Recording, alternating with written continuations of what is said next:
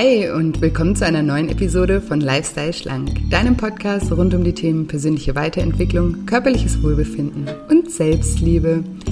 Ich bin Julia und heute möchte ich dir vier Schritte mit auf den Weg geben, um dein Verlangen nach Zucker und Fett ein für allemal zu stoppen.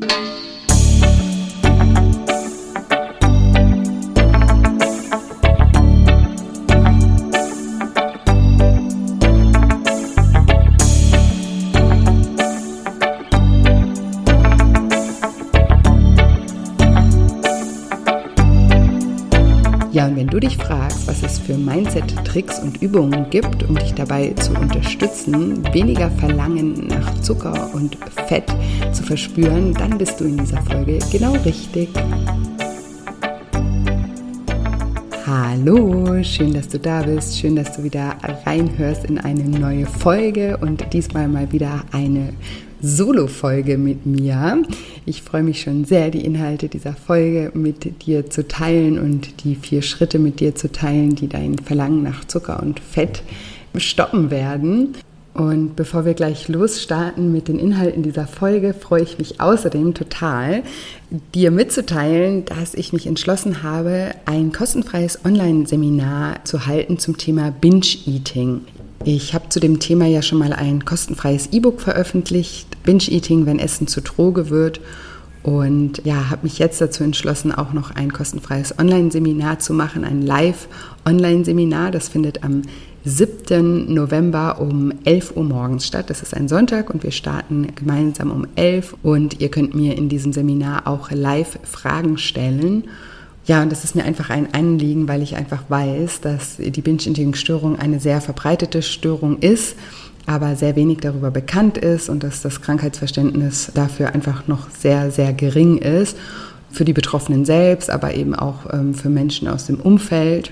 Und deswegen, ja, liegt es mir einfach am Herzen, darüber aufzuklären, was genau die Binge-Eating-Störung ist, welche Behandlungsformen es gibt und außerdem gebe ich euch in dem Seminar auch Coaching-Werkzeuge zur Selbsthilfe mit auf den Weg. Und ich freue mich sehr, wenn ihr live dabei seid, eben am 7. November um 11 Uhr. Ihr könnt euch jetzt schon dafür registrieren und anmelden. Anmeldung ist komplett kostenfrei und natürlich auch unverbindlich.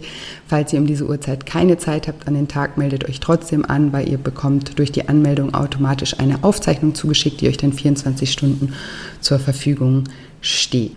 Den Link zur Anmeldung findet ihr in den Show Notes. Außerdem findet ihr ihn bei Instagram unter julia-scheincoaching. Dort findet ihr den in der Bio. Und ihr findet ihn einfach auch auf meiner Webseite unter scheincoaching.de unter dem Reiter nur für dich und dann kostenfreier Binge-Eating-Workshop auswählen. Genau, dort könnt ihr euch kostenfrei und unverbindlich anmelden und ich freue mich über eure Anmeldung und ich freue mich sehr auch auf den 7. November, wenn wir gemeinsam starten. Genau, und jetzt äh, zu den Inhalten dieser Folge. Wenn du mich und meinen Ansatz schon länger kennst, dann weißt du, dass ich sage, dass Essen sehr oft emotional verknüpft ist und dass es uns deshalb oft so schwer fällt, auf das Essen zu verzichten. Es schmeckt nicht nur gut, sondern es hat eben auch eine Zusatzfunktion übernommen. Und du kannst dich ja mal selbst überprüfen, ob du denkst oder so Dinge denkst wie, oh, lecker essen, habe ich jetzt gerade Lust drauf oder habe gerade Hunger oder ob du Dinge denkst wie, ich brauche das jetzt, ich muss das jetzt essen. Wenn ich das jetzt nicht esse, dann geht es mir schlecht. Oder wenn ich das esse, dann geht es mir besser.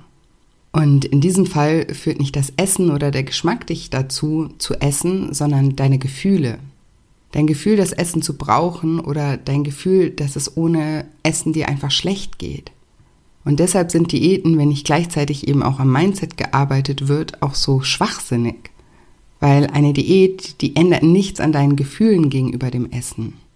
Also es geht nicht nur darum, dass du mit dem Essen deine als, ja, sag ich mal, negativ empfundenen Gefühle kompensierst, sondern es geht auch darum, das Gefühl, das Essen zu brauchen, also um das Gefühl an sich. Und eine Tatsache in unserem Leben, die wir uns immer wieder bewusst machen sollten, ist, dass unsere Gefühle immer jede Logik überwinden werden weil Gefühle sind einfach so viel stärker und mächtiger als unser Verstand. Und deshalb müssen wir zunächst etwas an unseren Gefühlen gegenüber dem Essen ändern, bevor wir etwas an unserer Ernährung ändern. Du solltest lernen, deine Gefühle und Assoziationen rund um gewisse Nahrungsmittel zu verändern, so dass das Essen immer mehr an Wichtigkeit für dich verliert. Und das Ziel sollte sein, dass du immer mehr eine Gleichgültigkeit oder ja, eine Gleichgültigkeit gegenüber dem Essen entwickelst und dass die Lebensmittel, die gerade jetzt noch über deine Gedanken und über dein Leben bestimmen, immer weiter an Interesse verlieren. Und ich sehe in meinen Coachings jeden Tag, dass Veränderung möglich ist und dass es möglich ist, eben diese emotionalen Verknüpfungen, die wir mit dem Essen haben, auch aufzulösen und eben auch eine gesunde Beziehung zum Essen aufzubauen. Sobald diese Verknüpfungen eben auch aufgelöst sind, fühlt es sich ja nicht mehr so an, als müsstest du mit Willenskraft und Disziplin Versuchungen widerstehen, weil das Essen in dem Maße schlicht und einfach keine Versuchung mehr für dich sein wird. Und wenn du schon lange unter Übergewicht leidest, dann ist es ein Fakt, dass du nicht nur einen Lebensstil führst, der dieses Gewicht unterstützt, sprich Essen und Bewegung, sondern auch ein Glaubens- und auch Wertesystem hast, das dich in deinem Leben mit diesem, ja, ich sag's mal, mit diesem Mehrgewicht gefangen hält. Und deswegen sage ich auch immer, dass wenn du langfristig abnehmen möchtest, du unbedingt an deinen Glaubenssätzen arbeiten solltest. Und ich habe ja schon gesagt, dass Gefühle mehr Einfluss auf dich haben als dein Verstand und deine Gefühle werden von deinen Glaubenssätzen beeinflusst. Das heißt, der erste Schritt ist, an deinen Glaubenssätzen zu arbeiten und diese eben aufzulösen, damit du auch deine Gefühle gegenüber dem Essen verändern kannst und dann nicht mehr so viel Energie aufwenden musst, um mit deinem Verstand gegen deine Gefühle anzukämpfen. Und das menschliche Verhalten, das ist eigentlich meistens sehr vorhersehbar. Wir alle sind darauf programmiert, in gewissen Situationen mit gewissen Verhaltensweisen zu reagieren. Aber diese Programmierung, die können wir, ja, ich nenne es mal äh, resetten, ja. Also du kannst dich sozusagen wieder auf Werkseinstellungen zurückstellen. Als du geboren wurdest, war es dir ein leichtes, Essen stehen zu lassen und nur zu essen, wenn du hungrig bist. Und diese Fähigkeit kannst du mit der richtigen Herangehensweise zurückgewinnen. Und das ist super spannend und ja auch irgendwie aufregend und auch sehr, sehr befreiend. Babys essen zum Beispiel nur, wenn sie hungrig sind. Wenn sie müde, schlecht drauf oder krank sind, rühren sie das Essen meistens nicht an. Und vielleicht hast du auch schon mal beobachtet, dass Kinder fast nie ihren Teller aufessen. Also wenn du auf irgendeinem Event, wie zum Beispiel einem Kindergeburtstag oder so bist und mal die Teller anschaust von den Kindern, dann wirst du da ganz viele angegessene, halbgegessene Sandwiches, Kuchenstücke oder auch Pommes finden. Und genau so warst du wahrscheinlich auch mal.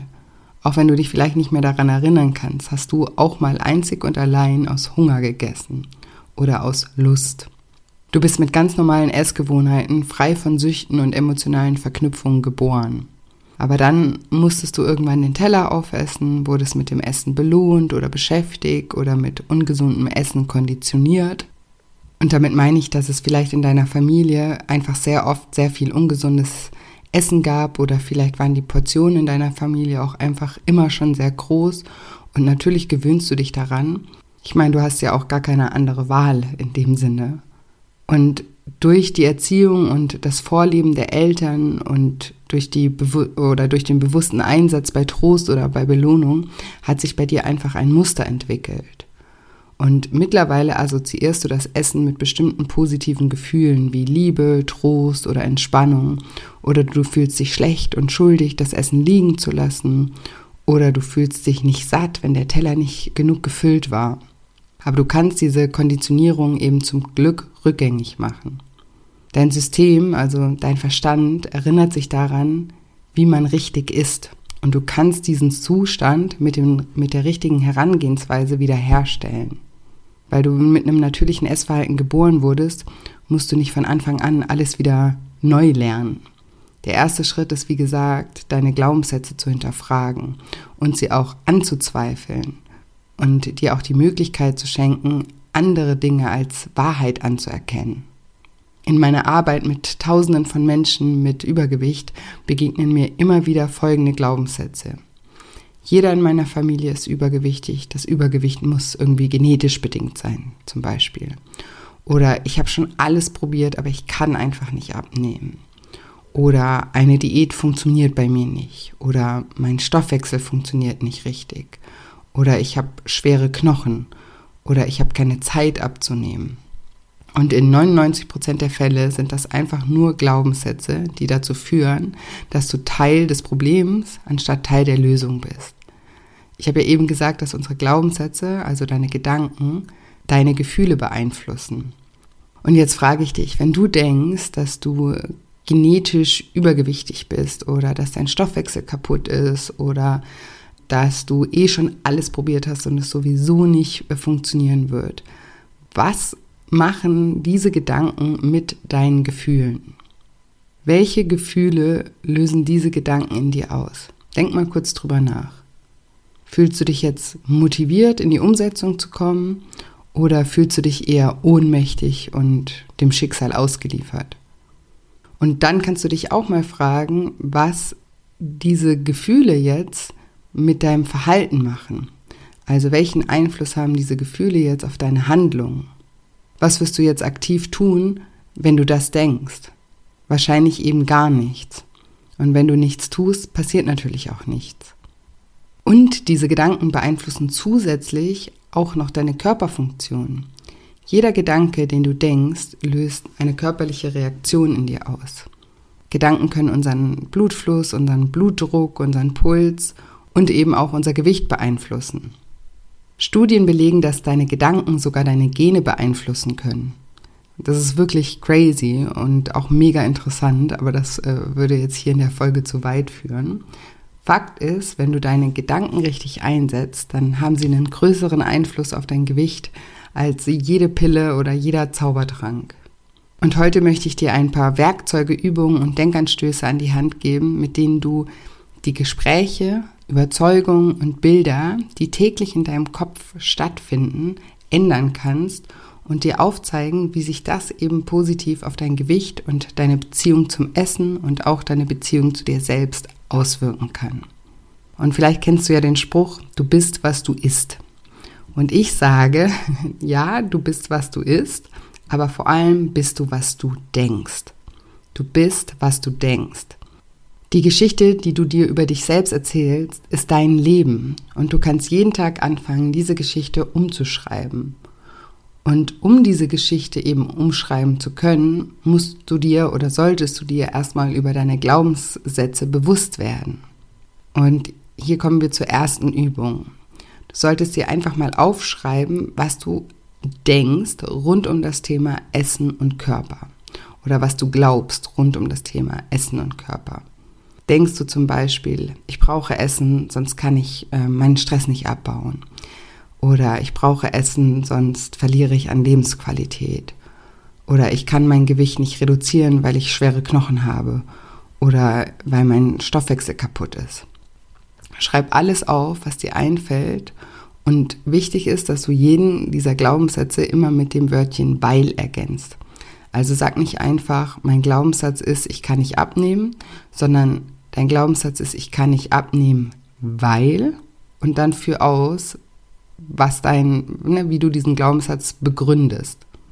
Also ich kann nicht abnehmen, weil mein Stoffwechsel kaputt ist oder weil ich schon 100 Diäten ausprobiert hatte und es nie geklappt hat, zum Beispiel. Und übrigens, wenn du dich als Versager fühlst, weil du bei einer Diät versagt hast, dann willkommen im Club. 95 Prozent aller Diäten scheitern und das ist mit Sicherheit nicht deine Schuld. Wenn Diäten funktionieren würden, dann würden nicht täglich neue Konzepte auf den Markt kommen und die alten Konzepte, die bereits alles versprochen haben, ersetzen. Die meisten Diäten sind einfach zu kurz gedacht und zu streng und zu unrealistisch, um sie ein Leben lang ja verfolgen zu können. Und Abnehmen ist für viele auch gar nicht das Hauptproblem, viel schwieriger ist es, das Gewicht zu halten. Und die meisten Menschen nehmen während einer Diät ab, um gleich darauf wieder zuzunehmen. Und meistens nicht nur das, sondern sogar mehr, als sie abgenommen haben.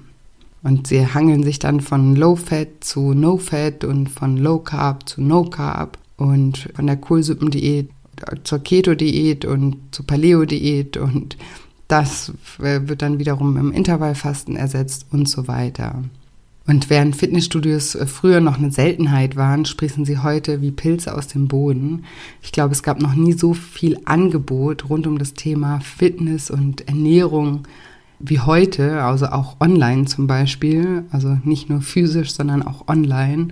Und dennoch gab es noch nie so viele übergewichtige Menschen wie heute. Und das bedeutet doch, dass da irgendwas schief läuft, oder? Und das, was da schief läuft, ist meiner Erfahrung nach das Konzept von einer Diät. Diäten sind für einen gewissen Zeitraum gemacht. Und sie haben immer ein Startdatum und ein Enddatum. Und nachdem eine Diät dann irgendwie zu Ende ist, machen wir in den meisten Fällen alles wieder so wie vorher.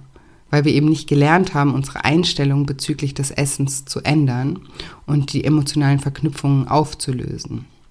Und der erste Schritt, den ich dir heute mit auf den Weg geben möchte, um deine Einstellung und deine Gefühle zu verändern, ist wie gesagt die Arbeit an den Glaubenssätzen. Und der zweite Schritt, äh, den ich dir heute mit auf den Weg geben möchte, um deine Einstellung und deine Gefühle zu verändern, ist zu verstehen, dass nichts einen Mensch mehr beeinflusst als das, was er mit Schmerz und Freude assoziiert. Und dieses Bewusstsein, dieses Wissen sollten wir eben für uns nutzen. Sich hin zum Vergnügen und weg vom Schmerz zu bewegen, ist ein menschlicher Überlebensinstinkt. Das bedeutet auch, dass jedes einzelne Mal, wenn wir etwas finden, das uns Freude bereitet, sich unser Gehirn auf die Suche macht, herauszufinden, was der Auslöser für diese Freude war. Sobald es den Auslöser gefunden hat, wird es dich beim nächsten Mal daran erinnern, wenn es der Meinung ist, du könntest mal wieder ein bisschen Freude gebrauchen. Aber genauso verhält es sich auch mit Schmerz. Sobald du körperlichen oder auch physischen Schmerz erfährst, sucht dein Gehirn den Auslöser dafür und merkt sich diesen für immer und versucht ihn unbewusst auch immer wieder zu vermeiden. Und auch wenn du dich nicht bewusst an jeden einzelnen Auslöser erinnern kannst, so sind alle schmerzlichen Erfahrungen tief in deinem Unterbewusstsein verankert. Und dein Gehirn ist so programmiert, dass es dich kontinuierlich weg vom Schmerz und hin zur Freude leiten möchte. Aber es wird immer mehr dafür tun, dich vom Schmerz zu bewahren, als dir zu helfen, aktiv Glück und Freude zu finden. Das ist einfach eine Tatsache, die ist unserem Überlebensinstinkt oder unserem Überlebenstrieb geschuldet. Und denk nur mal darüber nach, wie dein Instinkt funktioniert, wenn du mal was Schlechtes gegessen hast. Vielleicht hast du ja auch schon mal die Erfahrung gemacht, wie ich, wenn man zum Beispiel mal eine schlechte Muschel gegessen hat, dann ein paar qualvolle Stunden über der Kloschüssel verbracht hat. Und in solchen Momenten wirst du einfach denken, okay, nie wieder Muscheln. Und in diesem Moment hat dein Gehirn dann Schmerz mit Muscheln verknüpft.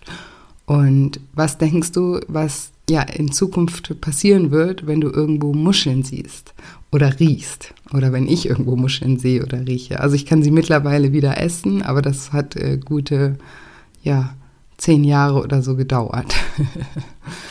Und ich habe zum Beispiel auch noch so eine Geschichte. Ich habe als Kind mal waren wir irgendwo eingeladen mit meinen Eltern und da gab es Rhabarberkuchen mit Sahne. Und ich hatte an dem Tag Kopfschmerzen, also als Kind. Ich war da wirklich, keine Ahnung, ich war fünf oder so. Und ich habe dann diesen Rhabarberkuchen gegessen und seitdem, und das ist auch nie wieder weggegangen, habe ich Rhabarberkuchen mit Sahne mit Kopfschmerzen verknüpft. Also wenn ich das sehe, kriege ich schon halb Kopfschmerzen oder traue mich das teilweise nicht zu essen oder will das nicht essen, weil ich denke, ich kriege dann Kopfschmerzen.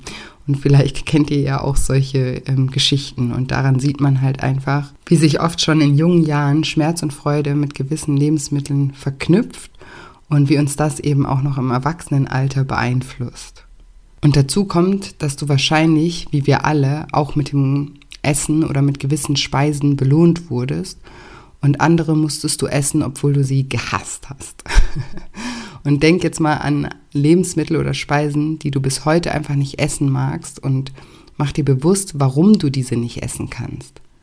Und die Tatsache, dass es eben solche Lebensmittel in deinem Leben gibt, zeigt dir, dass du in der Lage bist, Schmerz mit gewissen Lebensmitteln zu verknüpfen.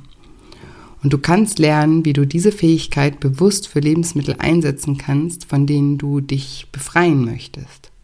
Viele Promis zum Beispiel verknüpfen äh, großen Schmerz damit, unvorteilhaft auf Fotos auszusehen. Und dieser Schmerz hält sie davon ab, bestimmte Dinge oder bestimmte Mengen von Dingen zu essen. Und weil ihr Äußeres ihr Kapital ist, assoziieren sie nicht nur Schmerz mit dem Essen von Speisen, die eben dazu führen könnten, dass sie nicht mehr so aussehen, wie sie aussehen wollen, sondern sie assoziieren gleichzeitig auch Freude damit, sich gesund und kalorienbewusst zu ernähren oder Sport zu treiben. Also gut aussehen ist bestimmten Menschen schlichtweg, schlichtweg schlichtweg wichtiger als Fastfood oder Schokolade zu essen. Und diese Prius darf ja auch jeder selbst für sich setzen und darf jeder auch selbst entscheiden. Das ist auch keine Empfehlung, sondern einfach nur ein Beispiel, wie Schmerz und Freude bei Menschen unterschiedlich verknüpft ist. Aber nicht nur Promis verknüpfen Schmerz mit bestimmten Lebensmitteln. Vegetarier zum Beispiel verknüpfen Schmerz mit dem Verzehr von Fleisch. Und ja, wenn du dir vorstellst, dass ein Vegetarier oder auch ein Veganer auf einem Langstreckenflug ist und auf dem gibt es nur Fleisch zu essen, dann würden sie wahrscheinlich lieber ja diese zwölf oder 14 Stunden nichts essen, als Fleisch zu essen. Oder das gleiche gilt für Muslime zum Beispiel, die beigebracht bekommen haben, dass äh, ein Schwein ein schmutziges Tier ist. Und deswegen verbinden sie eben großen Schmerz mit dem Verzehr von Schwein. Und deshalb fällt es ihnen einfach nicht schwer, darauf zu verzichten. Oder denk mal an Spitzensportler. Die ernähren sich zeitweise sehr streng, weil ihnen der sportliche Erfolg einfach wichtiger ist als das Essen. Ich kenne viele erfolgreiche Sportler, die in Trainingsphasen niemals Schokolade auch nur anschauen würden und sich dafür auch nicht großartig disziplinieren müssen. Das ist einfach klar für sie, dass die Schokolade ihren Erfolg gefährden würde und dass es es ihnen einfach nicht wert. Und das Problem, das beginnt erst dann, wenn wir anfangen, Schmerz und Freude mit, den, mit der gleichen Sache zu verknüpfen. Und das führt dann eben zu ungewollten Komplikationen, nenne ich das mal. Weil unser Gehirn kann dann einfach seinen Auftrag, sprich uns immer weg von Schmerz hin zu Freude zu lenken, nicht mehr nachgehen. Weil wie soll es das anstellen, wenn Schmerz und Freude mit der gleichen Sache assoziiert wurden? Wenn du beispielsweise sagst, Schokolade ist so lecker, aber ich darf sie nicht essen, weil die macht dick, dann assoziierst du Schmerz und Freude mit derselben Sache gleichzeitig. Oder das gleiche passiert, wenn du Kuchen isst und dabei sagst, mmm, lecker, aber der geht sofort auf meine Hüften. Also sobald du Schmerz und Freude mit der gleichen Sache verknüpfst, führst du dein Gehirn in eine Sackgasse sozusagen, aus der es nicht mehr rauskommt. Und dieses Durcheinander hat großen Einfluss auf unser psychisches Wohlempfinden, weil wir müssen uns dieser Mechanismen und auch dieser Widersprüche bewusst werden, um nicht gänzlich von der Industrie wie ein Fähnchen im Wind beeinflusst zu werden. Schau dir zum Beispiel an, wie diese Mechanismen bei Magersucht wirken. Die meisten Menschen mit Anorexie lieben und hassen das Essen gleichzeitig. Sie lieben Essen, einzukaufen, darüber zu lesen, sogar für andere zu kochen, aber sie hassen es zu essen. Ich kenne viele Menschen mit Magersucht, die sich jeden Tag stundenlang im Supermarkt aufhalten und es ihnen eine große Freude macht, sich unterschiedliche Lebensmittel irgendwie anzuschauen.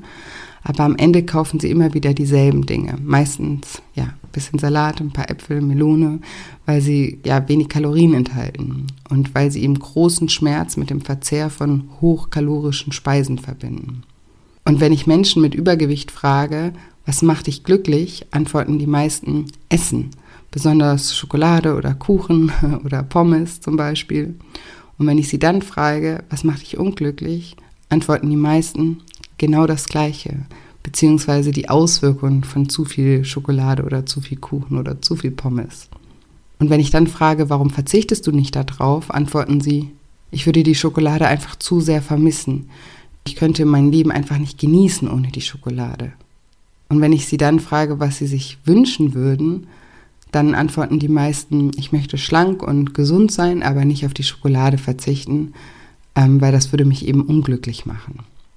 Und mit solchen Aussagen und Verhaltensweisen machen wir uns selbst handlungsunfähig und es führt dazu oder zu so einem Zustand, den ich oft gemütliches Elend nenne. Und um dir zu veranschaulichen, wie leicht du Schmerz und Freude mit bestimmten Lebensmitteln verknüpfen kannst, möchte ich dir ein Beispiel geben. Stell dir mal kurz folgendes Szenario vor. Du bist in einem Restaurant, du hast total Hunger, du hast dir eine richtig geile Pizza bestellt und du siehst den Kellner zum Tisch kommen und siehst diese Pizza und entdeckst auch den geschmolzenen Käse und riechst den Käse und die leckeren Zutaten auf der Pizza und dir läuft sofort das Wasser im Mund zusammen und du kannst dich kaum noch zurückhalten. Und dann stell dir jetzt vor, wie der Kellner genau in dem Moment einmal quer über deine Pizza niest. Und du siehst, wie die Spucke sich überall über deine Pizza verteilt. Was macht das mit der Lust auf deine Pizza? Die gleiche Pizza oder dieselbe Pizza, die du gerade noch sehnsüchtig erwartet hast, wird innerhalb von einer Sekunde zum Objekt des Ekels für dich. Und das Gute daran ist, dass du diesen Effekt für dich selbst nutzen kannst. Keine Ernährungsumstellung wird von dauerhaftem Erfolg sein, solange du die gleichen Speisen liebst und gleichzeitig verteufelst. Und deshalb möchte ich dir auch zu Schritt 2 eine Übung mit auf den Weg geben. Mach dir hierzu mal eine Liste mit allen Lebensmitteln, die du liebst und allen, die du nicht magst, die du aber aus gesundheitlichen Gründen mehr in deine Ernährung einbauen möchtest oder solltest. Und dann mach dir mal bewusst, welche Vorteile mit deinen geliebten Speisen wirklich verknüpft sind. Und schau dir gleichzeitig genauso intensiv die Nachteile an. Und das gleiche machst du mit den Speisen, die du bisher noch nicht magst oder noch nicht so gerne isst oder die noch nicht ja, in deinem all alltäglichen Essverhalten integriert sind. Und dann trainiere dich in Zukunft darauf, dir immer wieder die Vorteile und die Nachteile bewusst zu machen, wenn du diese Speisen siehst. Und das auch mit in deine Sprache einzubauen. Also, dass du keine widersprüchlichen Aussagen mehr tätigst. Auf das Thema Sprache komme ich aber gleich noch im Detail zu sprechen.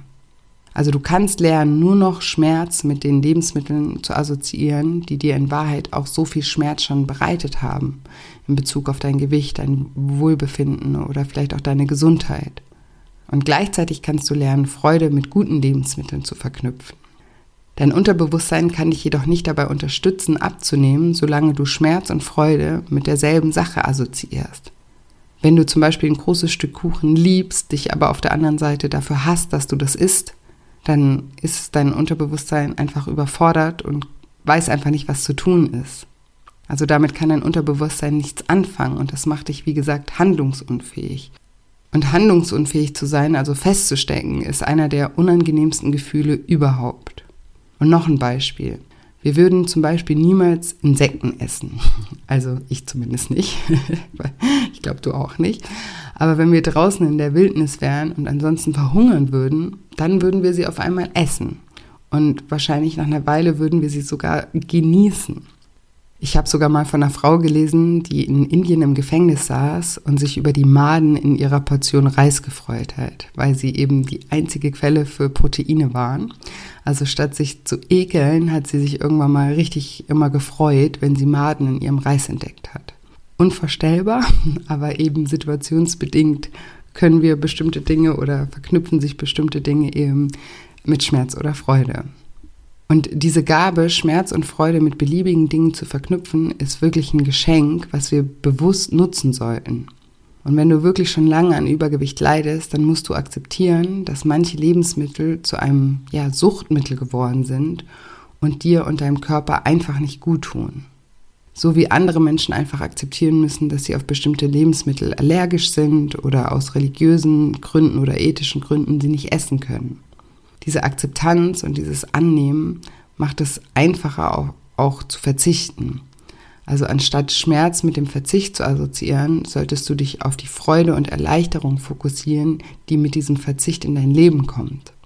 Anstatt Freude mit dem Verzehr von Schokolade zu verknüpfen, könntest du zum Beispiel auch Freude damit verknüpfen, zu beobachten, wie Schokolade dir in deinem Leben immer egaler wird. Und jetzt, wo dir die Power hinter diesem Phänomen vielleicht bewusst wird, solltest du wirklich anfangen, diese Power für dich und deine Ziele zu nutzen. Du solltest Fastfood, Schokolade, Zucker als auch dein Übergewicht mit Schmerz verknüpfen. Anstattdessen solltest du einen gesunden, fitten Körper, mehr Selbstbewusstsein, Wohlbefinden, die Freiheit, das zu tragen, was dir gefällt, dich sexy fühlen, mehr Energie zur Verfügung zu haben, frei von Essensgedanken zu sein. All das solltest du mit Freude aufladen. Egal, was wir im Leben wollen, wollen wir, weil wir ein gewisses Gefühl damit verknüpfen. Beobachte mal die Gefühle, die in dir entstehen, wenn du daran denkst, Fastfood zu essen. Du möchtest das essen, weil du denkst, dass du dich dabei gut fühlst. Und es wird dir auch für einen kurzen Moment dieses Gefühl geben, also solange das Essen in deinem Mund ist und du mit dem Verzehr beschäftigt bist, aber es wird dich niemals langfristig glücklich machen oder dir langfristig ein gutes Gefühl bescheren. Und solltest du dich öfter bei dem Gedanken ertappen, dass du unbedingt Kuchen oder Pommes brauchst, ist es, weil du denkst, dass dieser Kuchen oder die Pommes dich besser fühlen lassen. Du denkst, wenn du sie isst, fühlst du dich besser, als du dich gerade fühlst. Allerdings kannst du auch den Wunsch, schlank und gesund zu sein, zu deiner Priorität machen. Alle Menschen, die es schaffen, langfristig abzunehmen, haben es geschafft, ihre Prioritäten zu verschieben. Ihnen ist es wichtiger geworden, schlank, gesund und mit sich selbst im Reinen zu sein, als Kuchen zu essen. Und versteh mich bitte nicht falsch. Ich glaube, du kennst mich auch schon eine Weile, wenn du diesen Podcast öfters hörst. Ich sage nicht, dass man keinen Kuchen oder keine Pommes mehr essen darf, wenn man abnehmen möchte. Natürlich äh, können auch solche Lebensmittel weiterhin Bestandteil deines Lebens sein, aber eben nicht mehr im gleichen Ausmaß. Ich esse auch Kuchen, ich esse auch Pommes äh, und dergleichen, aber eben nicht in dem Maß, dass ich davon zunehme denk einfach immer daran, dass ein Stück Kuchen dich vielleicht in dem Moment, wo du es verzehrst, kurz glücklich macht, mit dir selbst im Reinen zu sein, in deiner Mitte zu sein, gesund zu sein und dich in deinem Körper wohlzufühlen, macht dich aber dauerhaft glücklich.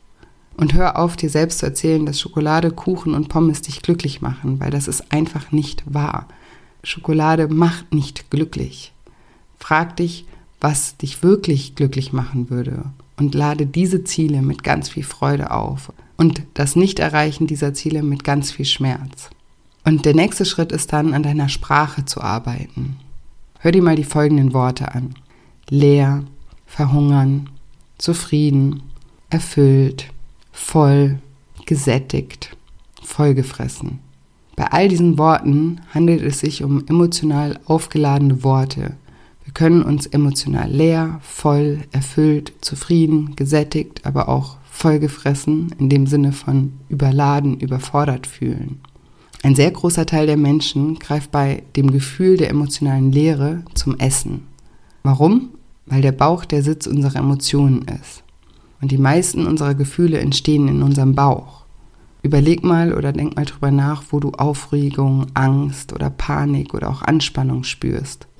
Und viele Menschen haben sich darauf konditioniert, zu essen, um diese Gefühle zu unterdrücken oder zu verdrängen. Und sie erzählen sich, das Gefühl sei Hunger, obwohl sie ein ganz anderes Gefühl in ihrem Bauch haben. Und deshalb solltest du lernen, diese Gefühle zuzulassen und zu verstehen, anstatt dir zu sagen, dass du hungrig bist. Es ist nichts falsch daran, traurig, gestresst oder ängstlich zu sein. Aber wenn du isst, ohne hungrig zu sein, ist das schlecht für deinen Körper und führt zu noch mehr Stress und noch mehr Trauer und noch mehr Angst. Emotionales Essen funktioniert einfach nicht. Das Essen wird dir nicht helfen, einen Stress abzubauen. Was aber zum Beispiel helfen kann, sind heiße Getränke, weil sie Endorphine freisetzen und deshalb auch unsere Laune erhöhen. Das als kleiner Tipp das am Rande. Und klar, Schokolade setzt auch Dopamin frei, aber dieses wird sofort nach dem Essen durch Cortisol ersetzt, weil wir sofort nach dem Essen uns schlecht oder schuldig fühlen. Und ich habe ja vorhin gesagt, statt zu sagen, du bist, was du isst, stimmt für mich mehr, du bist, was du denkst. Und die Fortsetzung davon ist, du bist, was du sprichst. Also deine Wortwahl hat einen riesengroßen Einfluss auf dein Leben. Unsere Worte werden zu unserer Realität. Denn unser Unterbewusstsein benutzt unsere Worte, um herauszufinden, was wir fühlen. Dein Unterbewusstsein nimmt jedes Wort, das du sagst, für bare Münze.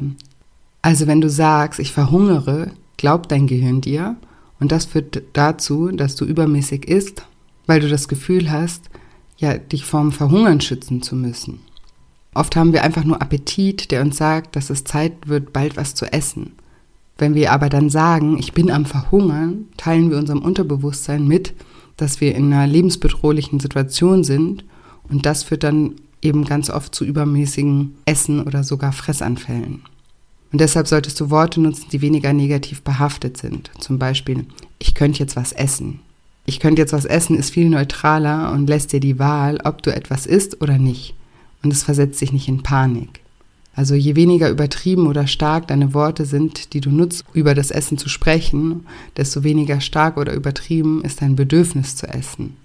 Dein Gehirn reagiert immer auf die Worte und Bilder, die du ihm über die Sprache oder deine Gedanken vermittelst. Also solltest du anfangen, achtsam mit deinen Worten umzugehen und zu versuchen, weniger starke oder emotional aufgeladene Worte zu nutzen. Jedes Wort, das du sagst, lässt in deinem Kopf ein Bild entstehen. Und diese Bilder werden Gefühle in dir auslösen. umso mehr negative Bilder über das Essen oder auch über deinen Körper du entstehen lässt, umso schlechter fühlst du dich und umso mehr brauchst du das Essen, um dieses Gefühl wieder zu kompensieren. Und egal, was du dir selbst erzählst, dein Unterbewusstsein speichert das Gesagte einfach ungefiltert ab. Während dein Unterbewusstsein Dinge, die von außen gesagt werden, also von anderen Personen, noch irgendwie filtert, lässt alles, was du selbst zu dir sagst, lässt es ungefiltert einfach und unüberprüft einfach eintreten und ja, hält es einfach für wahr. Aus diesem Grund ist es auch so wichtig, dir selbst positive Dinge zu erzählen. Und es ist eben wichtig, darauf zu achten, welche Worte du nutzt, um Dinge zu beschreiben. Besonders die Worte, die du nutzt, um dich selbst zu beschreiben. Und besonders stark reagiert dein Unterbewusstsein auf symbolische, bildhafte Sprache, also auf Metaphern. Dein Unterbewusstsein liebt Metaphern, weil es dann sofort ein Bild vor sich hat oder ein Bild entstehen lässt. Also ich mache mal ein Beispiel. Ich frage eine Klientin, wie geht's dir? Und sie sagt, oh, ich bin Frack, mein Po ist größer als das Haus, in dem ich lebe, ich fress wie ein Schwein und ich bin ein hoffnungsloser Fall und kann nicht aufhören zu essen. Also wie viel von diesem Gesagten ist jetzt wirklich wahr? Sie ist weder ein Frack, noch ist ihr Po größer als ihr Haus. Sie ist auch kein Schwein und sie ist auch kein hoffnungsloser Fall. Und sie kann aufhören zu essen und macht das auch die meiste Zeit des Tages. Und jetzt ist die Frage, wie viel von diesen Aussagen glaubt und speichert dein Unterbewusstsein? Alle, genau. Und nicht nur das, dein Unterbewusstsein ist auch dazu angehalten, jedes dieser Worte in Realität zu verwandeln. Und bildhafte Sprache vereinfacht ihm das noch. Wenn du sagst, ich bin fett, ich bin ein fettes Schwein oder mein Po ist größer als mein Haus, dann macht sich dein Unterbewusstsein ein Bild darüber, wie das aussieht und dann arbeitet es daran, dass du dich diesem Bild entsprechend fühlst und verhältst. Und wenn du weiterhin solche Worte benutzt, um dich oder dein Verhalten zu beschreiben, wirst du auch weiterhin Essanfälle haben. Und es ist einfach ein Naturgesetz, dass dein Körper sich immer entsprechend deiner Gedanken verhält. Er hat überhaupt gar keine andere Wahl. Und da Gedanken immer zuerst kommen, beeinflussen deine Gedanken auch immer deinen Körper. Andersrum funktioniert das nicht. Und unsere Sprache ist eben auch nichts anderes als laut ausgesprochene Gedanken. Wenn Menschen unglücklich sind, dann sagen sie zum Beispiel, ich fühle mich klein und schlecht. Und ihre Körpersprache spiegelt genau das wider. Ihre Schultern und ihr Kopf und die Mundwinkel, alles hängt dann nach unten und sie machen sich kleiner, als sie sind. Aber wenn ein Mensch sagt, ich fühle mich gut und stark, dann siehst du das auch an seiner aufrechten Haltung. Und diese Haltung ist genau das Gegenteil von der Haltung, wenn jemand sich schlecht fühlt. Deshalb fang an, auf deine Gedanken zu achten. Also das sowieso, aber eben auch auf die laut ausgesprochenen Formen von deiner Sprache. Du bist kein Schwein oder Fett oder ein Wrack oder ein hoffnungsloser Fall. Und das Spannende ist, das würdest du auch zu niemandem anderem außer dir selbst sagen. Und deswegen hör bitte, bitte, bitte auf, so hart zu dir selbst zu sein und dich ständig bestrafen zu wollen. Es ist wichtig zu verstehen, dass Kritik Menschen bricht und kaputt macht während Lob sie stärkt und wachsen lässt. Und sobald du dich selber öfter lobst, wird dir, dir eine Veränderung so viel leichter fallen. Und auch zu diesem Schritt 3 hier habe ich eine Übung. Mach dir eine Liste von negativen Dingen, die du über dich selbst sagst, und dann schreib sie in positive Dinge um. Beispiel, statt zu sagen, ich verhungere, schreib dir auf, ich könnte jetzt etwas essen. Statt ich werde immer dick bleiben, schreib dir auf, ich weiß, was zu tun ist und ich werde es tun. Oder statt zu sagen, ich kann auf Schokolade einfach nicht verzichten oder ich kann Schokolade einfach nicht widerstehen, kannst du schreiben, ich kann einem gesunden Körper nicht widerstehen. Das sind jetzt natürlich alles nur Beispiele, es sollten deine Worte, deine Formulierungen sein. Hauptsache ist, dass sie positiv sind. Und wenn du diese Sätze aufgeschrieben hast, denk darüber nach, wie und in welchem Kontext du diese in deinem Alltag integrieren kannst. Zum Beispiel statt jeden Abend nach der Arbeit zu sagen, ich brauche jetzt unbedingt was zu essen, um runterzukommen, könntest du sagen, ich freue mich drauf, meinem Körper jetzt gute Nährstoffe zuzufügen. Also denk dran, du machst diese Übung, um mit deinen Gedanken deinen Körper zum Handeln zu bringen. Du könntest auch nach der Arbeit sagen, statt ich brauche jetzt unbedingt was zu essen, um runterzukommen, ich brauche nach der Arbeit jetzt erstmal etwas Me-Time oder ein Powernap, bevor ich mich mit dem Abendessen auseinandersetze. Wenn du immer sagst, ich muss den Teller leer essen, sonst verschwende ich Essen, sag dir zum Beispiel, mein Körper ist kein Mülleimer. Essensverschwendung ist Essensverschwendung, egal ob es im Mülleimer oder in meinem Körper landet. Und ich habe auch noch ein paar weitere Tipps in Bezug auf die Sprache. Das Wort mein ist zum Beispiel ein Besitzwort. Die Klienten in meiner Praxis, die das Wort mein am häufigsten für ihre Beschwerden nutzen, sind die Patienten oder Klienten, die am wenigsten von ihren Beschwerden loslassen können meine Ängste, meine Probleme, meine Depressionen, mein Übergewicht, mein Essverhalten, meine Essanfälle. Merke dir, dass du das Wort mein oder meine nicht als Vorsilbe für Dinge nutzt, die du nicht in deinem Leben haben möchtest, weil so suggerierst du deinem Unterbewusstsein, dass diese Dinge ein Teil von dir sind. Und auf der anderen Seite solltest du das Wort im positiven Sinne eher nutzen, um zum Beispiel Erfolge zu beschreiben, mein Durchsetzungsvermögen, meine Stärke, mein Fortschritt, meine Kinder und so weiter. Und um dir klarzumachen, was das mit deinem Unterbewusstsein macht, wenn du Dinge als mein bezeichnest, dann erinnere dich mal daran, wie Kinder über Dinge streiten, die ihnen gehören. Meine Barbie, mein Auto, meine Mama, mein Papa. Aber auch Erwachsene streiten sich gern um Dinge, die sie als ihre betrachten. Mein Parkplatz, meine Zeitung, meine Pause und so weiter. Und so besitzergreifend, wie wir uns als Kind und auch als Erwachsener verhalten, ist unser Unterbewusstsein auch mit allen Dingen, die wir als mein bezeichnen.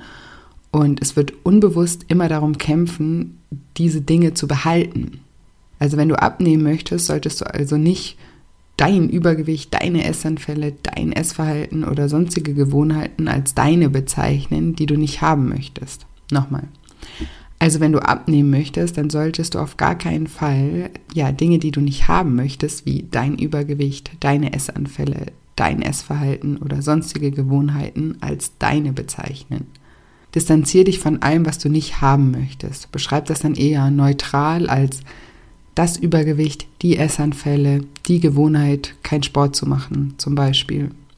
Und hierzu kannst du auch mal eine kleine Übung machen, indem du alles aufschreibst, was du als mein betitelst, was du eigentlich gar nicht haben möchtest. Und formulier das dann mal in etwas Neutrales um. Also mach dir mal Gedanken, wie du alltäglichen Sprachgebrauch über Dinge wie Übergewicht, Gewohnheiten, das Essverhalten und so weiter sprichst und formulier das dann nochmal für dich um und trainiere dich dann auch wirklich dazu, da kein Mein mehr davor zu setzen und eher eben im Gegenteil bei den positiven Dingen diese als ja deine zu betiteln. Und dann gibt es noch das Gegenteil von Mein und das Gegenteil von etwas als meins zu bezeichnen, ist eben keine Verantwortung zu übernehmen. Und viele, viele Menschen mit Übergewicht wollen keine Verantwortung für ihr Gewicht übernehmen. Oder sie sind sich auch nicht darüber im Klaren, dass sie das Steuer überhaupt in der Hand haben. Anstattdessen versuchen sie es mit Wunderpillen, Crash-Diäten, Magenbändern und so weiter. Und ich höre oft schon an der Ausdrucksweise meiner Klienten, wie sehr sie die Verantwortung bereits übernommen haben. Man muss den Teller aufessen, man kann doch Chips nicht widerstehen, man stellt doch wegen ein paar Gummibärchen die leere Tüte nicht mehr in den Schrank zurück und so weiter. Und so wie wir uns nicht mit den Eigenschaften an sich identifizieren sollten, durch den Gebrauch von mein, sollten wir aber auf der anderen Seite auch nicht die Verantwortung abgeben. Das Wörtchen Mann sollte komplett ersetzt werden. Solange jemand in der Mannform spricht, ist es, als würde er gar nicht über sich selbst sprechen, als hätte er oder sie gar nichts mit dem Problem zu tun. Und so ist das ja meistens zum Glück gar nicht, dass wir nichts damit zu tun haben, weil, also ich sage zum Glück, weil das natürlich auch bedeutet, wenn wir was damit zu tun haben, dann können wir es auch ändern. Und wenn wir nichts damit zu tun hätten, könnten wir es auch selber nicht ändern. Und das ist in 99 Prozent der Fälle eben nicht der Fall. Und dann noch ein letztes Wort zum Thema Sprache, ein sehr wichtiges Wort, nämlich das Wort genug. Meine Erfahrung hat gezeigt, dass viele Menschen, die nicht genug vom Essen bekommen, sich gleichzeitig auch nicht gut genug fühlen. Und ja, mit jedem Klient, mit jedem Teilnehmer in meiner Arbeit wurde mir dieser Zusammenhang immer bewusster. Übermäßiges Essen stammt in den allermeisten Fällen daher, dass die Betroffenen eine Art innere Leere verspüren, die sie mit dem Essen versuchen zu füllen. Und anstatt diese Leere mit dem Essen zu füllen, ist es wichtig zu verstehen, dass diese Leere nur in unserem Kopf besteht und dass wir die Macht haben, diese Leere für immer zu füllen. Und auch das unbewusste Bedürfnis, ja, physikalisch irgendwie massiger zu sein, stammt aus diesem Gefühl heraus. Viele Menschen mit Übergewicht möchten gesehen werden, weil sie oft als Kinder nicht genug gesehen wurden. Und das ist natürlich kein bewusster Prozess, also nicht, dass irgendjemand denkt, jetzt esse ich viel, damit ich übergewichtig werde und gesehen werde. So denkt niemand, ganz und gar nicht. Aber die innere Arbeit bei sehr vielen Menschen mit Übergewicht hat irgendwann zu dieser Erkenntnis geführt, dass der Grund für das Essen ganz oft dieser ist. Sehr viele meiner Klienten und Teilnehmer haben sich als Kind sehr ungeliebt oder unbedeutend gefühlt. Und wenn du irgendwann mal begreifst, dass du genug bist, brauchst du einfach nicht noch mehr von außen. Und solange du dich nicht gut genug fühlst, wirst du immer versuchen, diesen Mangel von außen zu füllen. Aber das ist eben leider ein Fass ohne Boden. Und auch hier habe ich eine Übung für dich. Eine ganz simple Methode, um dich umzuprogrammieren, ist dir ganz stupide jeden Tag zu jeder Stunde zu sagen, ich bin gut genug. Sag es dir laut, kleb dir eine Notiz an den Spiegel und an den Kühlschrank und an den PC und stell dir vielleicht ab und zu mal eine Handy-Erinnerung, die dir sagt, dass du gut genug bist. Und sag dir diese Worte einfach immer und immer wieder. Und erinnere dich daran, dein Unterbewusstsein glaubt dir ungefiltert alles, was du sagst, solange du es oft genug wiederholst. Also sag es laut, sag es auch so, dass du dir selbst glaubst und fang den Tag mit diesen Worten am besten schon an und geh mit diesen Worten ins Bett. Und sag es dir auch vor jedem Bissen, den du isst und nach jedem Bissen, den du isst. Und wenn du in Begleitung bist, dann sag es leise in deinen Gedanken, aber wenn du allein bist, dann sag es auch laut. Sag dir also immer wieder, dass du genug bist und ich weiß auch, dass man das natürlich am Anfang nicht gleich glaubt und sich das nicht gleich so anfühlt. Das ist ja auch klar, du hast dir ja jahrelang immer wieder, genauso wie du das jetzt hier wiederholen sollst, hast du wahrscheinlich hundertfach mehr wiederholt, dass du nicht gut genug bist in dir drin. Und das ist auch ganz normal, dass dann auch Einwände kommen. Dass du dir sagst, ich bin gut genug und dann kommt aber, nee, ich bin aber nicht gut genug, weil ich habe Zellulite oder ich bin undiszipliniert oder ich kann nicht die Kleider tragen, die mir gefallen.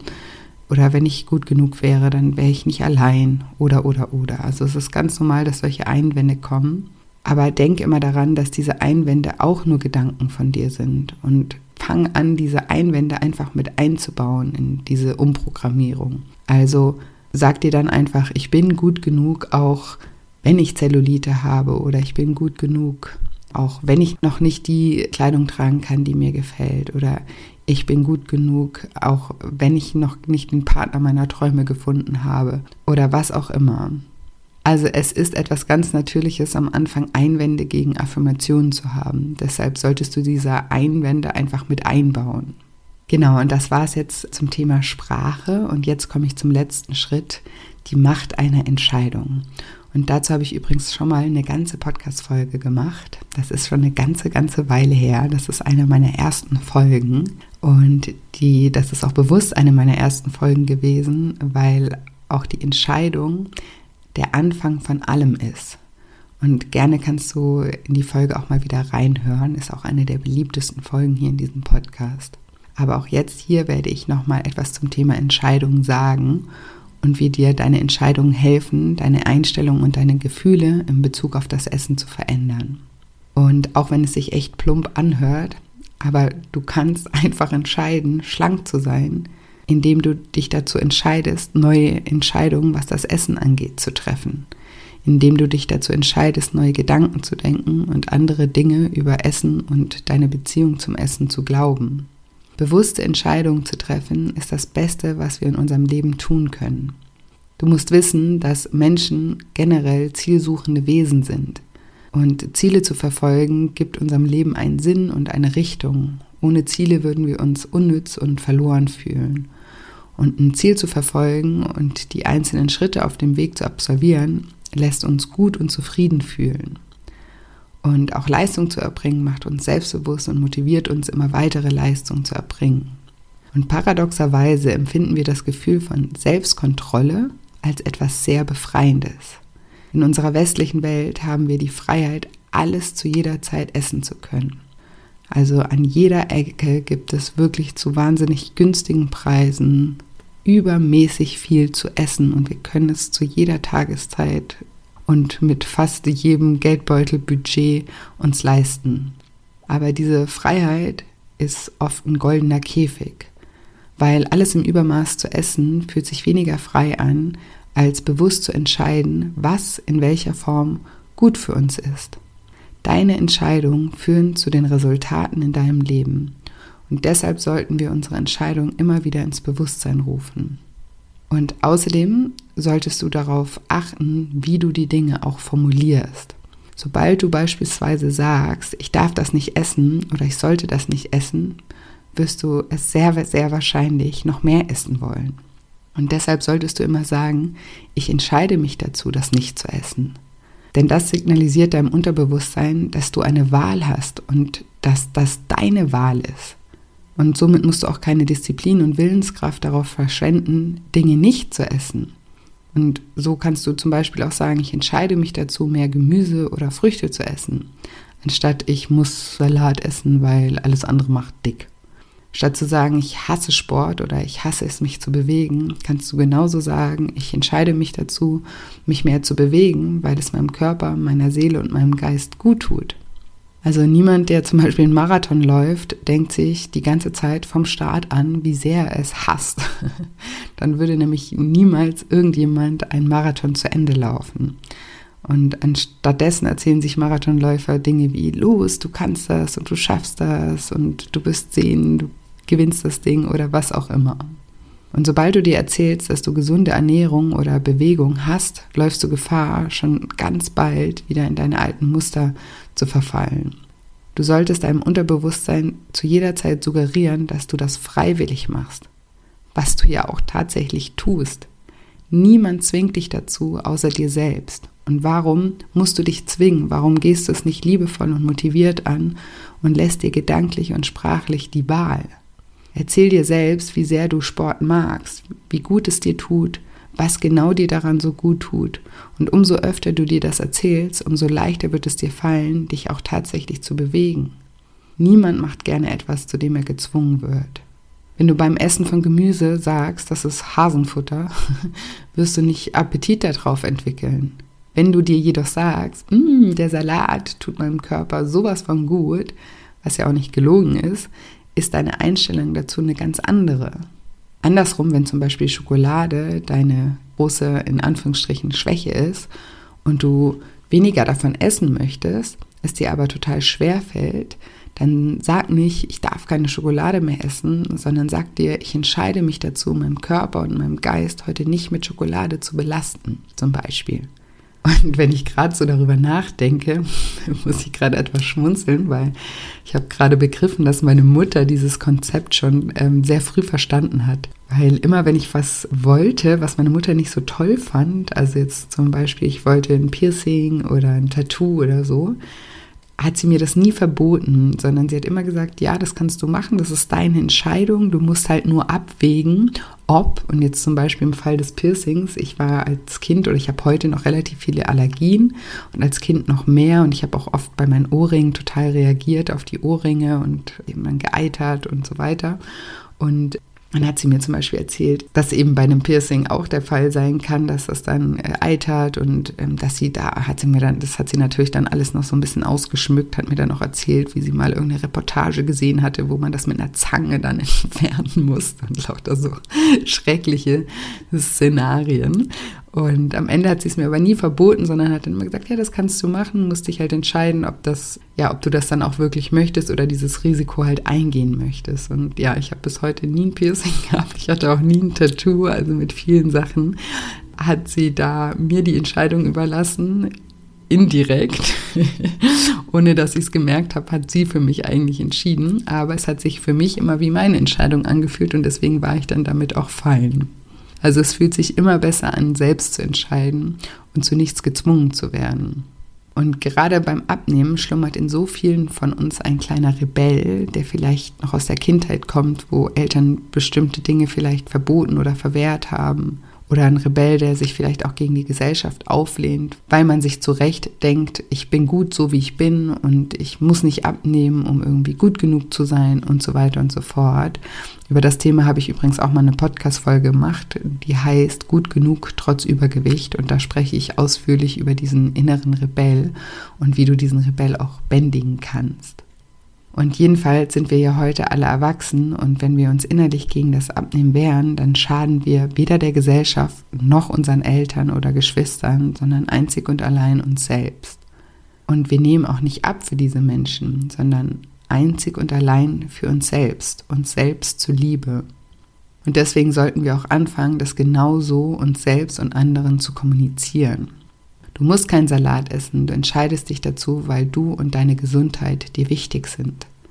Und solche kleinen Veränderungen können große Auswirkungen haben. Also achte auf deine Gedanken, deine Sprache, deine Formulierungen, weil sie einfach einen riesen Unterschied machen.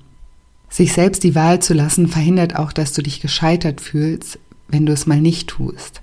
Denn es gibt dir die Verantwortung. Du weißt, dass jedes Mal, wenn du dich dazu entscheidest, Pizza und Chips gefolgt von Schokolade zu essen, dass das bedeutet, dass du dich dazu entschieden hast, übergewichtig zu bleiben. Wenn du dich entscheidest, davon nur die Hälfte zu essen und die andere Hälfte mit Gemüse und Obst zu ersetzen, entscheidest du dich abzunehmen. Und wenn du diese Tatsache akzeptierst, wirst du auch akzeptieren, dass du an keiner Diät gescheitert bist und es nicht dein Schicksal ist, übergewichtig zu sein oder zu bleiben, sondern dass du einfach bisher die falschen Entscheidungen getroffen hast und das ab sofort ändern kannst. Du bist nicht an Diäten gescheitert, Diäten sind zum Scheitern verurteilt. Und du kannst eben jeden Tag neue Entscheidungen treffen. Genau. Und jetzt fasse ich nochmal zusammen, um was es mir in dieser Folge ging. Mir war es wichtig, dass du verstehst, dass es nicht ausreicht, einfach eine Diät zu machen oder deine Ernährung umzustellen, sondern dass es essentiell wichtig ist, dass du deine Einstellung und deine Gefühle in Bezug auf das Essen veränderst. Um das zu tun, habe ich dir vier Schritte und ein paar Übungen mit auf den Weg gegeben. Und der erste Schritt war, an deinen Glaubenssätzen in Bezug auf das Essen und deinen Körper zu arbeiten. Denk dran, du bist nicht nur, was du isst, sondern besonders das, was du denkst. Und der zweite Schritt, den ich dir heute mit auf den Weg gegeben habe, war, dass du Schmerz und Freude mit x-beliebigen Dingen verknüpfen kannst. Und du solltest unbedingt anfangen, viel Freude mit dem Lifestyle, der dich langfristig glücklich macht und viel Schmerz mit dem Lifestyle, der dich momentan noch im gemütlichen Elend gefangen hält, zu verknüpfen. Und der nächste Schritt war, an deiner Sprache zu arbeiten. Denke immer daran, das Unterbewusstsein nimmt jedes Wort, das du sagst, für bare Münze. Und deswegen solltest du mit Aussagen wie ich verhungere oder aber auch Aussagen wie ich bin nicht gut genug vorsichtig sein und deine Worte in Zukunft bewusster wählen. Und im letzten Schritt habe ich dich dazu angehalten, dir deine Entscheidung wieder ins Bewusstsein zu rufen und dir über deine Sprache immer wieder deine Wahlmöglichkeiten bewusst zu machen. Du darfst Schokolade essen, aber vielleicht willst du einfach keine Schokolade essen, weil dir deine Gesundheit wichtiger ist. Und jetzt hoffe ich wie immer, dass dir diese Folge gefallen hat, dass du viel aus den Inhalten aus dieser Folge für dich mitnehmen konntest, dass du einige Übungen aus dieser Folge für dich anwenden wirst und freue mich natürlich auch immer sehr über positive Bewertungen für den Podcast. Ähm, danke an alle, die den Podcast schon bewertet haben. Es bedeutet mir wirklich die Welt und äh, ja, ihr macht mir damit immer eine sehr, sehr große Freude und ihr motiviert mich da, damit einfach auch immer weiterzumachen. Deswegen danke, danke, danke dafür. Und ich freue mich auch immer sehr, wenn wir uns über Instagram miteinander verbinden. Dort findet ihr mich unter Julia unterstrich Scheincoaching.